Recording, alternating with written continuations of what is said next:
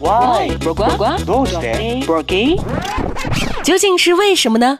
用知识撬开新商业的大门，外星人来了。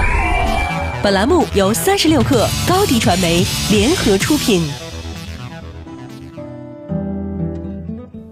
以后在微博上说话可要长点心了。 从九月二十六号开始，如果你在其他微博用户的微博发表了不友好评论，被博主拉黑并删除了的话，迎接你的将是微博历史上最严厉的禁言惩罚，全网禁言三天。那么问题来了，微博难道不是一个公开的社交媒体吗？为什么还不许自由发言了呢？其实很多人都在揣测，认为这是微博对自身的重新定位。相比起社交媒体，微博这个举动是在表明自己要往社交网络上靠了。这话听起来很拗口，翻译成白话就是：微博要放弃菜市场一样嗷嗷叫一声大家都能听见的发言环境，给用户圈小包间了。这两者的区别就是你所发微博的公开度高低问题。但是，微博真的要转型了吗？其实，微博这次放大招的目的是为了提升头部用户的权利，留住最容易被攻击的内容生产者。这些人大多是俗称的大 V，粉丝数几十万、上百万不等。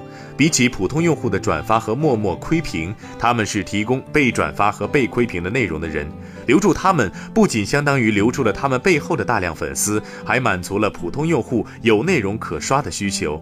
从三年前开始，加 V 用户就已经成为促进微博日活的一大力量了。但是不容乐观的是，随着杠精增多，大 V 受到普通用户的人身攻击和语言暴力，被逼出走的事情变得屡见不鲜。所以，新浪微博这次痛下杀手，也是为了保护头部用户。毕竟，新浪是个内容生产平台，最宝贵的财富也就是这些生产内容的人了。其实，惩治杠精并不是微博一家的创举，知乎早就推出了折叠答案的手段治理不友好回答，Twitter 也采用了新算法，把不好的言论压在评论池的底部。说到底还是那句话，言论自由没有错，但是一张嘴就惹人生气的话，你还是好好反省一下自己吧。好了，本期就是这样，外星人，咱们下期见。